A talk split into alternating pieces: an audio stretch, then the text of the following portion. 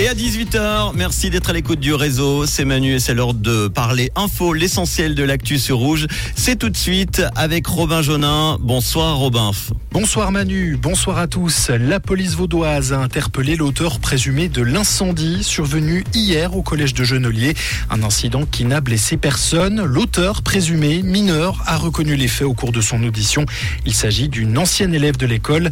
Les élèves, justement, ont pu eux réintégrer l'école ce matin.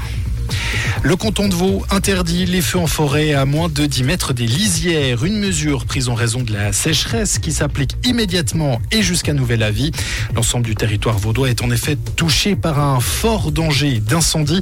Les cantons du Valais de Fribourg ont également décrété cette interdiction dès aujourd'hui. Et justement, pour lutter contre la chaleur actuelle, la ville de Lausanne ouvre gratuitement l'entrée de deux piscines municipales demain. Bellerive et Montchoisy seront ainsi gratuites en cette période de rentrée scolaire.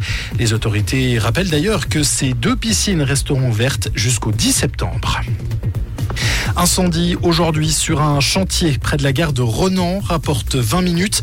Une palette a pris feu et a notamment provoqué un fort dégagement de fumée. Les secours sont sur place alors que le trafic ferroviaire n'est pas impacté. Emma et Noah ont à nouveau été les prénoms les plus donnés aux nouveau-nés en Suisse l'an dernier. En Suisse romande, ce sont Alice et également Noah qui arrivent en tête selon l'Office fédéral de la statistique. Et on termine avec un mot de football. Yverdon Sport continue d'étoffer son effectif en vue de la Super League. Le club vaudois annonce aujourd'hui l'engagement pour deux ans de l'ailier valaisan Yannick Côté, 21 ans.